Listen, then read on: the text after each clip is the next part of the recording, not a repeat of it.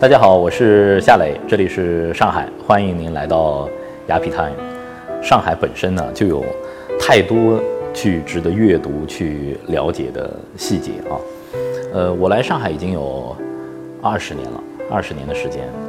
对于我来说，虽然站在外滩眺望陆家嘴梦幻般的夜色啊，这的确是上海的一张名片。我有朋友来到上海，我也会带他们去外滩。但是在我的心里头，我觉得温暖和我的生活有关的，呃，上海的灵魂和韵致还是在浦西的那些适合行走的马路上。其实上海非常幸运了，生活在上海这座城市，我们能够和呃历史亲密接触，我们能够在这些适合行走的马路上穿行，是作为上海市民的一种福气。十年前，呃，上海已经开始反思。在我们的这种快速的发展和建设的过程当中，我们曾经走过的那种大拆大建的弯路，呃，当一座城市进入到一个新的发展阶段的时候，呃，当我们的经济进入到一个发展阶段的时候，我们会开始去关照内心，呃，关照文化的层面，整个城市的管理也会越来越精细化。那么在十年前，其实上海就。呃，辟出了若干个历史风貌保护区，最终遴选了六十四条上海最精华的马路作为永不拓宽的马路。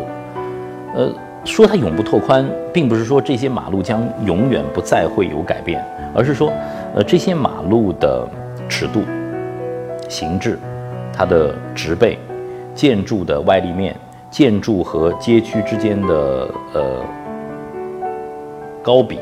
都不会出现大的改变，呃，但是在生活的功能上，我们会不断的更新。但是人走进这些街区的基本的形制都不会再变。我觉得这是非常非常了不起的一个规划。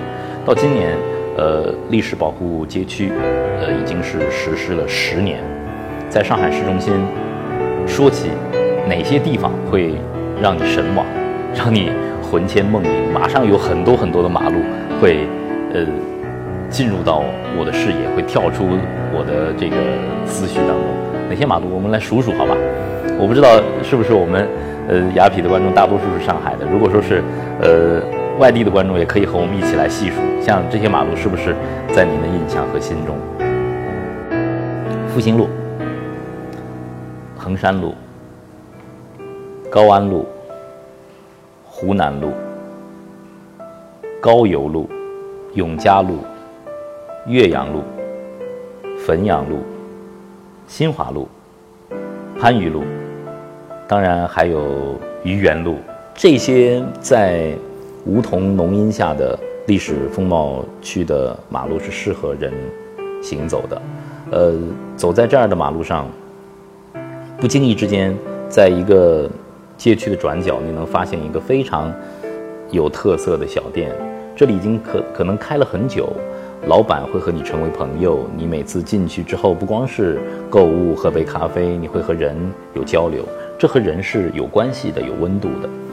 呃，走着走着，你可以在复兴路上发现柯林的故居，发现张乐平的故居；走在武康路上，你可以进入巴金的故居；淮海路上，你可以进入到宋庆龄的故居；走在思南路上，走不远，你会发现哇，这原来是孙中山的故居。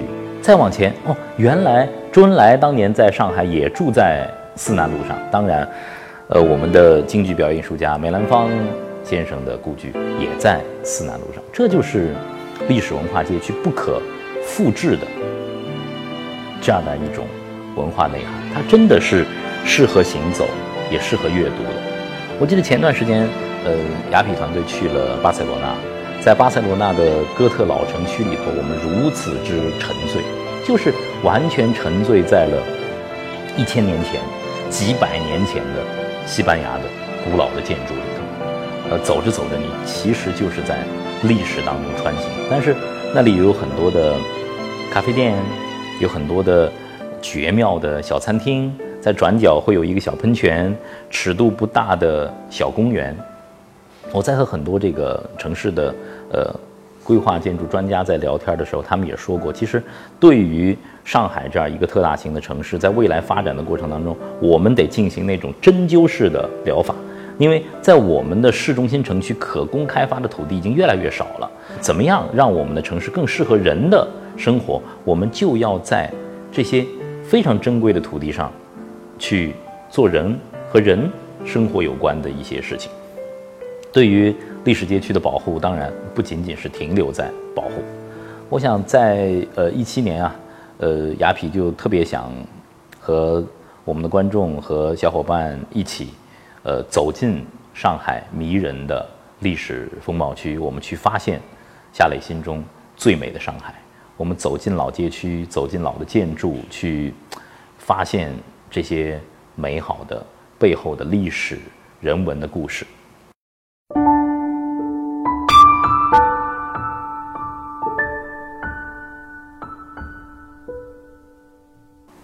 在武康路上有武康大厦，呃，曾经呢，它是乌达克的早期的建筑，它像一艘大船，最初的名字是诺曼底公寓，呃，这座建筑里目前呃住着很多的住户。陈丹燕老师呢，呃，为武康大楼做了影像的记录。如果有这样的机缘的话，其实我特别想邀请陈丹燕老师和我走进武康大楼，呃，在武康路上，呃，做一个漫步。呃，陈丹燕老师也写了《永不拓宽的马路》。其实，对于上海的根脉，对于上海的情怀来说，呃，陈丹燕做了很多的发掘，包括陈丹燕也写了《外滩》，写了《和平饭店》。呃，这些地方其实是值得我们一次又一次去探访的。那么，对于历史街区的保护，呃，我在做叶县约见的过程当中，结识了很多和。为古建筑的保护、历史建筑的保护、古与沪的专家，比如说像武江先生、像田宝江先生，包括像同济的呃阮一三先生，他们都在为我们这个城市的文脉的保护、古与呼。当然，他们也是最好的我们走读上海的嘉宾和解读者。呃，上海在二三十年代有一个阶段，其实从呃，新古典主义逐渐的过渡到了装饰主义的这一段时间，有很多的建筑被留存下来，像这个大光明电影院啊，都有像呃美琪大戏院啊，他们都有非常多的装饰主义的特色留下来。呃，乌达克的作品当中，我们也能够看到装饰主义。那么，在过去的这些年里头啊，呃，尔东强先生他通过拍照、视觉影像的呃方式。为上海的历史遗存 Art Deco 的很多的建筑，呃，做了非常详细的视觉文献的梳理。呃，如果我们专门就 Art Deco 的风格做一期走读的话，我想尔先生，呃，应该会为大家带来非常非常多的解读的。在二零一七年，呃，雅痞推出了行走的课堂，在行走的过程当中，教育会润物细无声的，呃，进入到。孩子的心中，我想对于上海的城市的走读，其实，呃，当我们进入到历史街区当中，什么是适合人的尺度？街区本身规划的那种美学，就会浸润到孩子的心田当中。这是最好的美学的教育。美不应该只停留在博物馆，呃，只停留在美术馆当中，它应该是在我们生活的点点滴滴当中。有的时候我也在想。我们这座城市发展的这么快，大家每天都在奔忙，有的时候我们都忘记了放慢脚步去感受四季的变化。每当呃春天来临的时候，如果说我们带着孩子们去观察一下梧桐树开始绽芽了，梧桐树的芽刚刚开始新绿嫩绿绽发的时候，那个样子的上海，你见过吗？那么我们可以了解整个梧桐树的生长的周期，了解梧桐树为什么被移种到了上海。呃，随着进入三月、四月，樱花的盛开，我们可以看到满天的这个落英缤纷的景象。秋天，我们可以在午后的复兴路一起去看一看落叶，看一看呃秋日梧桐树下的衡山路和复兴路，在这样的道路上漫步，真的是。幸福洋溢啊！如果说行走的课堂的话，我想有呃很多的关于美学、自然的行走和教育是可以在我们身边，在我们的城市当中进行的。呃，还有一部分，我觉得，因为上海真的是一座有着深厚文化底蕴的城市，可以说整个中国的近现代史都写在了上海的街道上。我们也希望带着孩子们一起走进这些有着悠久历史的街道，我们去发现嗯上海和上海背后的故事。让我们上路吧！我们的脚步，我们的行走，就是对我们生活的这座城市最好的阅读。通过阅读，大家会更加。爱上上海，读懂上海，也也请大家跟随雅痞一起，我们去遇见最美的上海。